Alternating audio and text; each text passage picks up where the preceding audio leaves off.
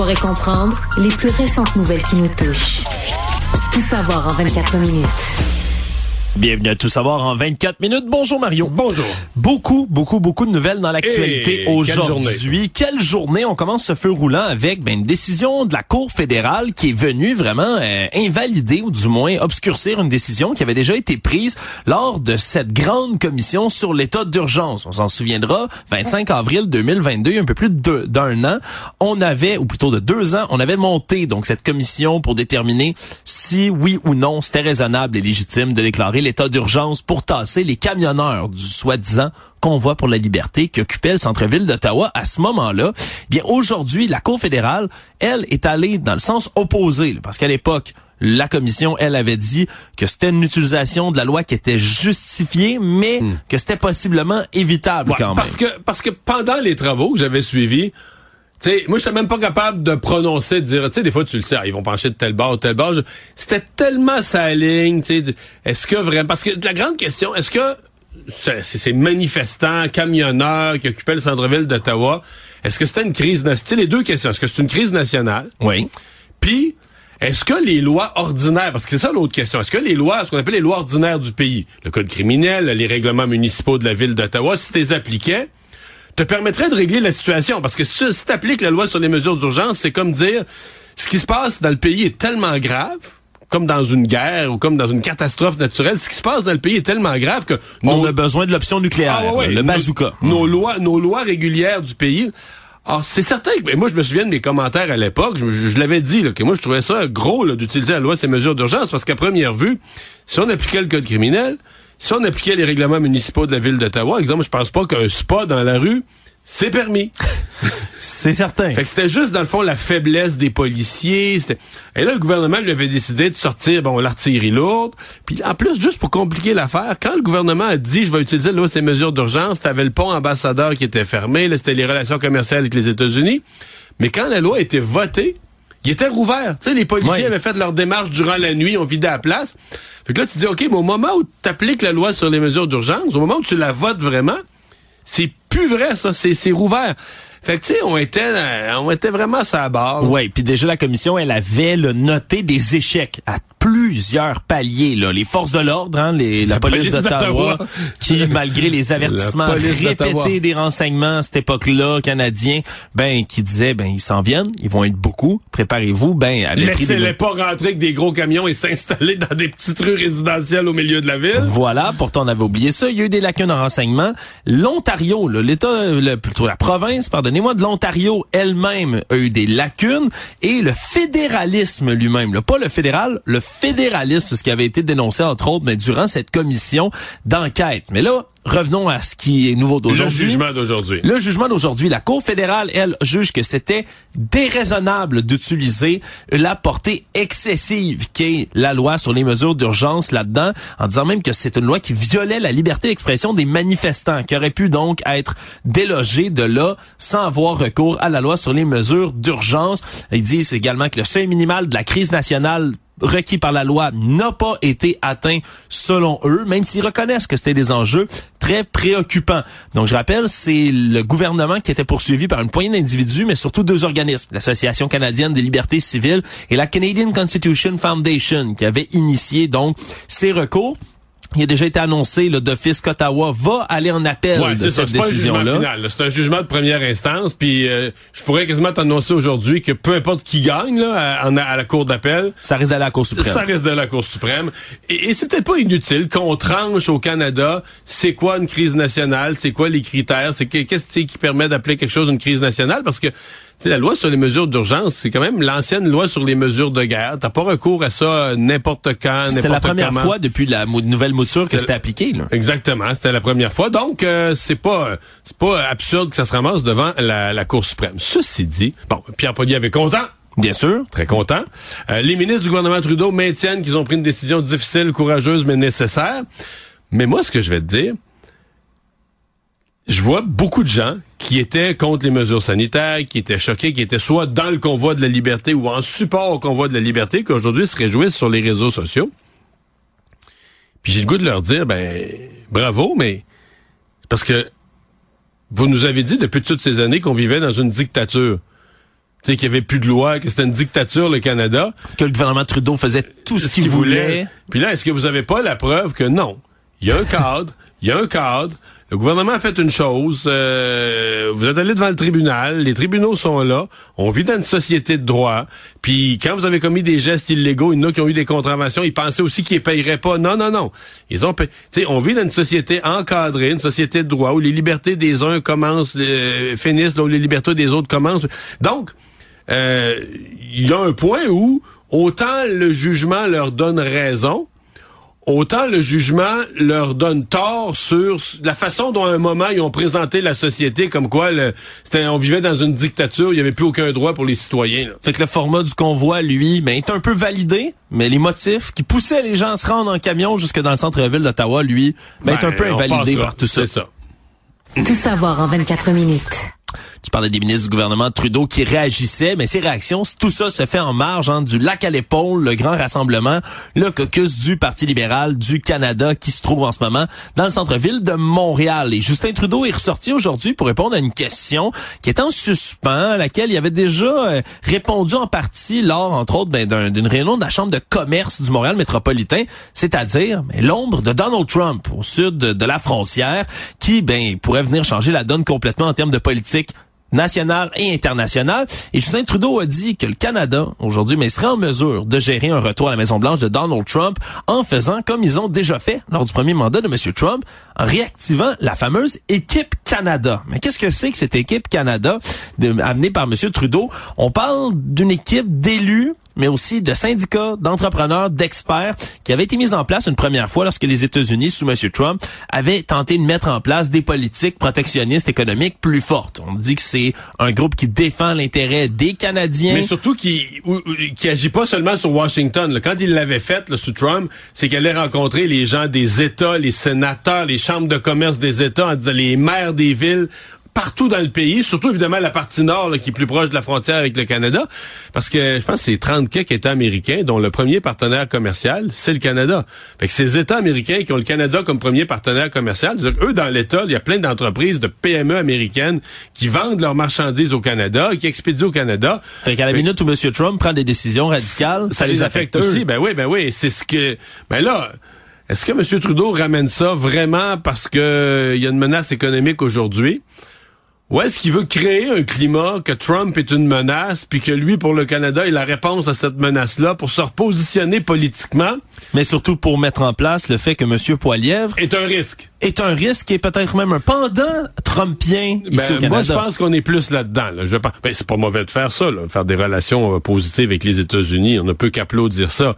Mais moi, j'ai l'impression que l'importance que les libéraux de Justin Trudeau ont donné au phénomène Trump dans leur euh, cabinet, réunion de cabinet, euh, retraite fermée, c'est beaucoup de la stratégie de positionnement en se disant ben on pourrait commencer avec ça, regagner quelques points. Ils sont tellement loin d'un sondage, regagner quelques points des gens qui aiment pas Trump.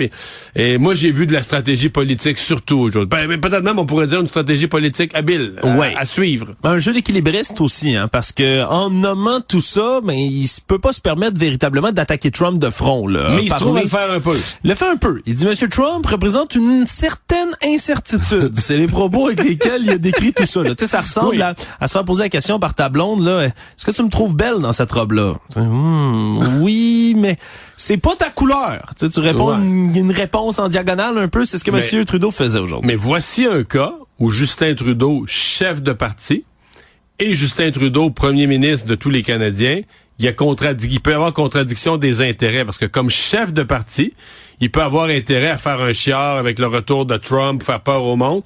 Mais comme premier ministre, pour l'intérêt du Canada, il n'y a pas d'affaire à faire ça. Si Trump est pour revenir, euh, si Trump est pour être réélu au mois de, au mois de novembre, passe pas toute l'année 2024 à embarquer sur son gros orteil là. Mais c'est pas bon pour le Canada là. Mais pourtant il a dit j'ai négocié avec trois présidents américains, Barack Obama, Joe Biden en passant par monsieur Trump. C'est toujours un exercice complexe.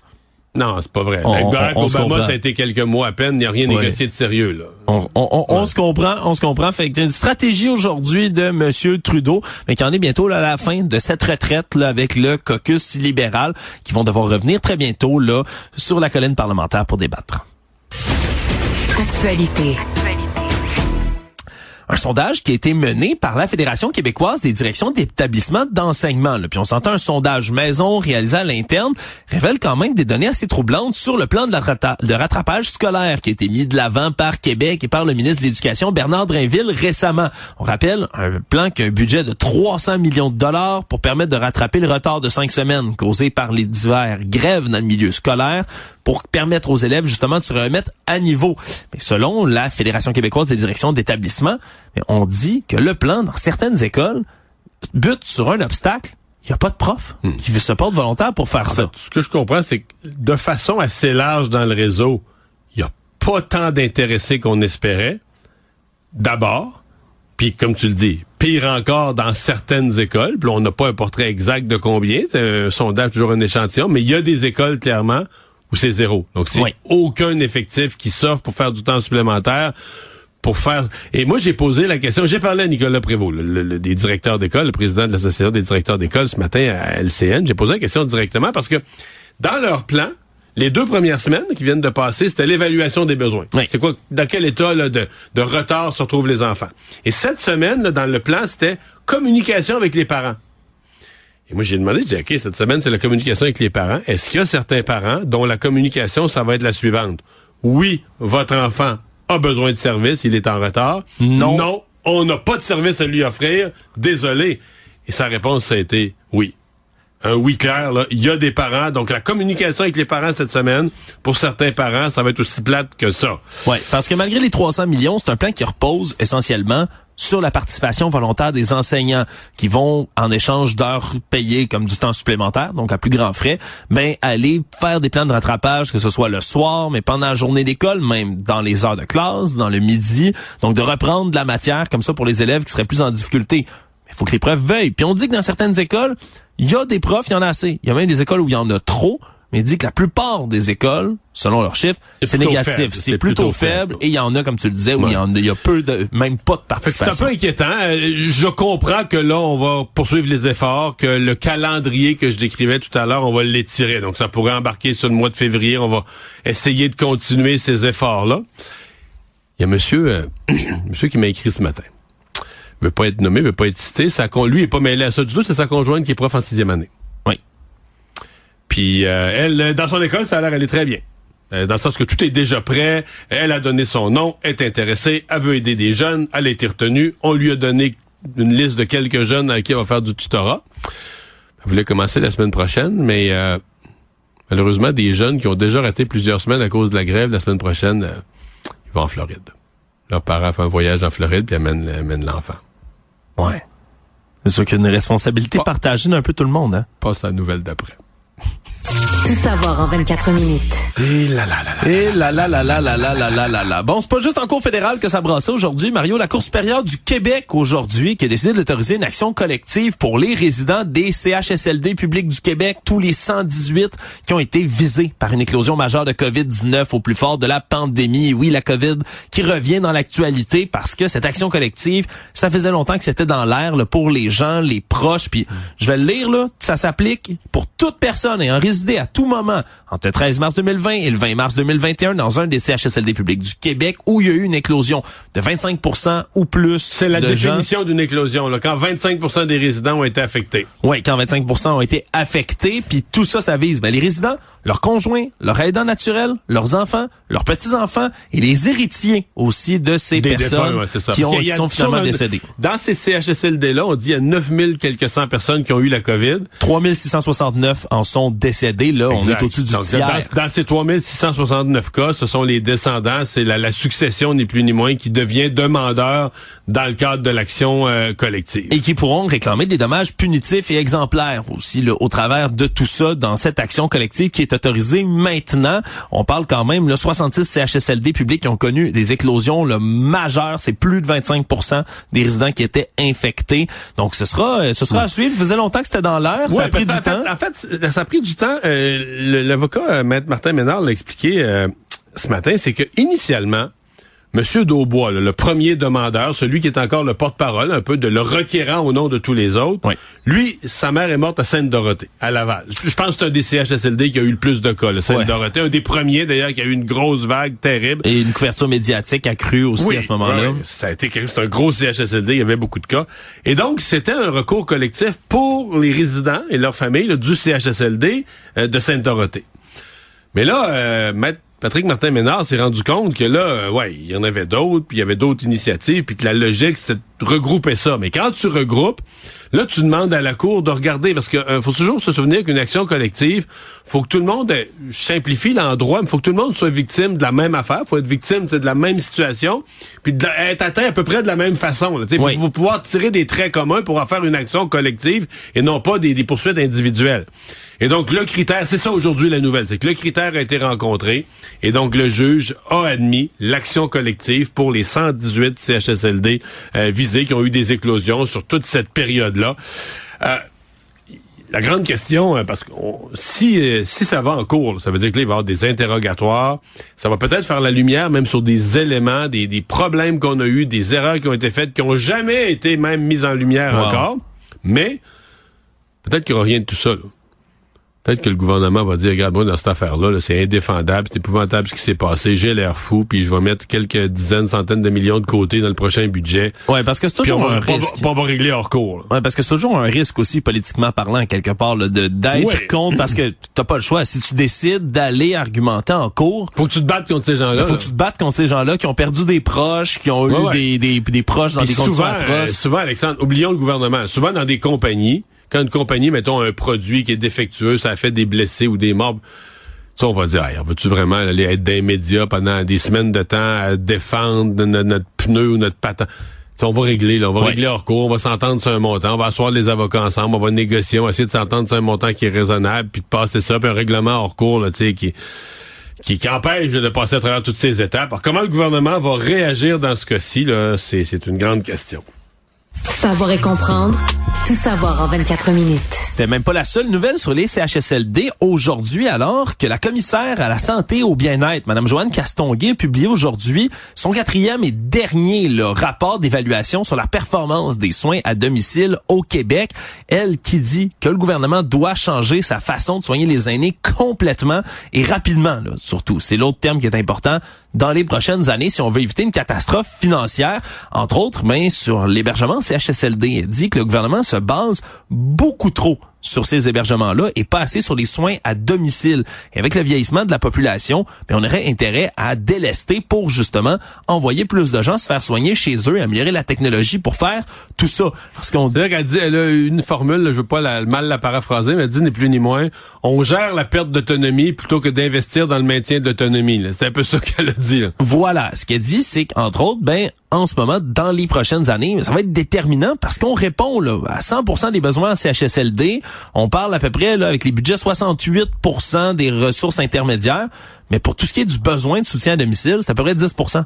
Un peu plus de 10% qu'on Qui est obtiennent- qui obtiennent capable, une réponse, ouais. qui obtiennent réponse en ce moment dans le système. Et J'ai beaucoup aimé son rapport. Elle a entièrement raison. faut qu'on investisse beaucoup plus dans le maintien à domicile. Et elle a un peu défait un tabou parce que je sais au Québec, on a l'obsession de la gratuité. On voudrait que tourne tellement ça quand c'est gratuit. Puis même si ça marche pas, puis on attend, puis la santé, mais c'est gratuit.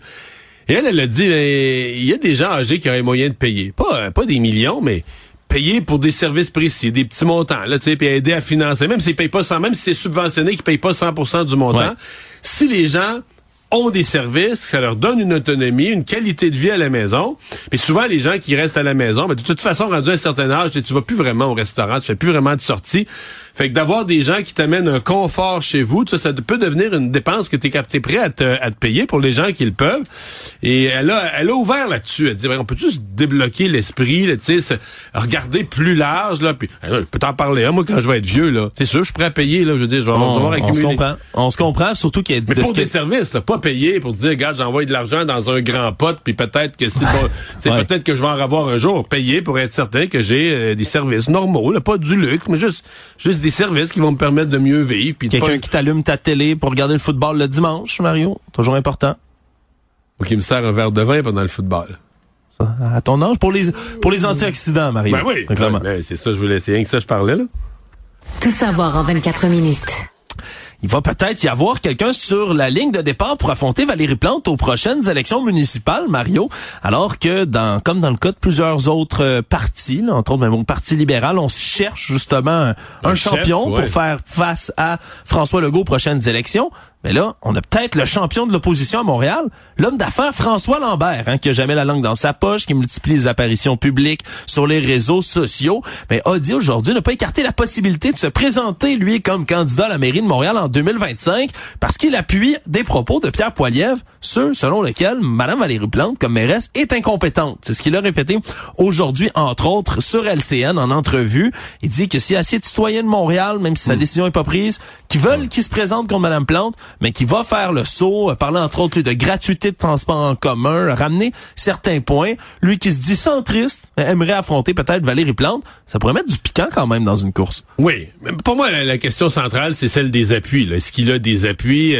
Ça va prendre une candidature plus économique contre Valérie Plante. Je pense qu'il va y avoir ça. Je pense que ça prend ça.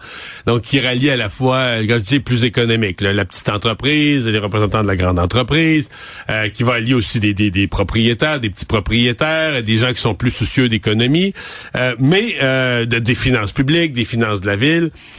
Mais euh, est-ce que c'est lui? Est-ce que c'est un autre? Est-ce que lui a les appuis? Là? Parce que lui, j'ai l'impression, bon, il se lance comme ça, bon, il a l'avantage d'être connu.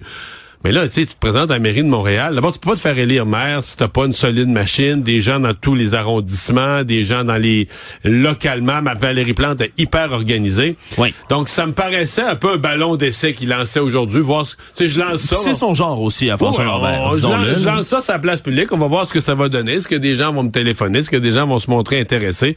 Mais moi, je l'entends aujourd'hui. C'est comme c'est un individu qui a la chance d'être connu, qui se lance, mais pas d'équipe, pas de parti politique. Euh, est-ce qu'il est en lien même avec le seul parti organisé, le parti d'opposition Valérie Plante? Peut-être que moi, je, gagerais qu'il n'aura jamais parlé. Donc, c'est ça qui est à voir. Là. Pour l'instant, c'est un ballon d'essai. Oui, puis ce sera à voir par la suite parce que est-ce qu'il y a d'autres gens aussi qui vont se présenter sur la ligne de départ? Est-ce qu'il y a d'autres euh, d'autres personnes qui vont vouloir faire le saut? Parce que la candidature économique, quand même, ça pourrait être intéressant. Surtout que, tu sais, dans les premières idées qu'il lançait aujourd'hui, ben, il a nommé un peu le tabou quand même hein, de la politique municipale parler d'aller couper des postes hein, dans la ville, dans les fonctionnaires, dans l'organisation de la ville de Montréal. C'est quelque chose qui... Ça mérite d'être considéré. Ça mérite d'être considéré. Le monde une nouvelle aujourd'hui dans l'actualité internationale qui fait beaucoup réagir, Mario, peut-être parce que c'est contraire à ce qu'on peut lire dans les livres d'histoire.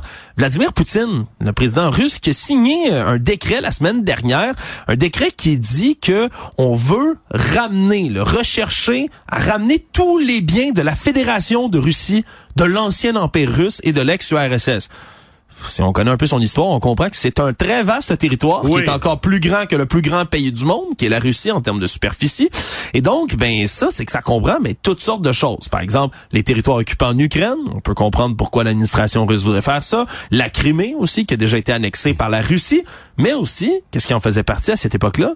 Ben l'Alaska, Mario, hein, celui qui est devenu le 49e État de l'Union américaine en 1867, fait déjà un bon bout, alors que l'Empire russe avait vendu aux Américains une, une somme, on se comprend maintenant, c'est dérisoire, mais vendu tout le territoire pour 7,2 millions de dollars. À l'époque, c'était beaucoup. T'achètes pas de maison autrement. voilà, t'achètes pas de maison autrement maintenant. Dans le temps, les États-Unis ont acheté l'Alaska au grand complet. Oui, c'était de l'argent à l'époque, ça l'est pas mal moins maintenant, et c'est très près du territoire russe, hein, c'est quelques kilomètres seulement. L'Alaska, faut, faut mhm. comprendre, quand ça gèle même en hiver, les détroits de Bering, on peut se rendre à pied. Mais là, si Trump est réélu, c'est un de ses chums, ils vont s'asseoir ensemble, ils vont négocier ça, je vois pas le problème. Ça serait quoi le prix de vente maintenant? De l'Alaska. Faudrait. Euh, vend ça au même prix, 7,2 millions. 7,2 millions. Ben, je sais pas. D'après moi, Trump va dire, regarde, c'est ça qu'on a payé, on leur vend ce prix-là. C'est pas Trump qui avait déjà regardé pour acheter le Groenland? Oui, il voulait acheter le Groenland. Bon, Le, voilà, il va se retourner en affaires. Comme dans la Ligue nationale, un échange à trois. Peut-être qu'ils vont pouvoir arranger ça. On va regarder c'est quoi la masse salariale de la Russie pour voir. Je pense pas que les États-Unis vont laisser aller le Groenland stratégiquement. Regarde où c'est placé. Là, je serais grandement, grandement, grandement euh, étonné, surtout avec l'intérêt nouveau qu'il y a pour la région arctique, puis tout ça, puis les ressources. D'après moi, les États-Unis vont rester en Alaska. Euh, résumer l'actualité en 24 minutes, c'est mission accomplie.